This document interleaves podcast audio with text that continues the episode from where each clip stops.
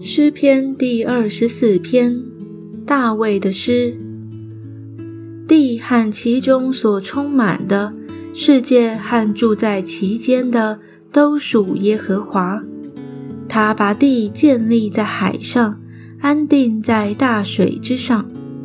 谁能登耶和华的山？谁能站在他的圣所？就是守节心清、不向虚妄。岂是不怀诡诈的人？他必蒙耶和华赐福，又蒙救他的神使他成义。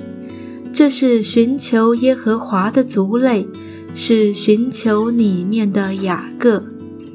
众臣们呐，你们要抬起头来；永久的门户，你们要被举起。那荣耀的王将要进来。荣耀的王是谁呢？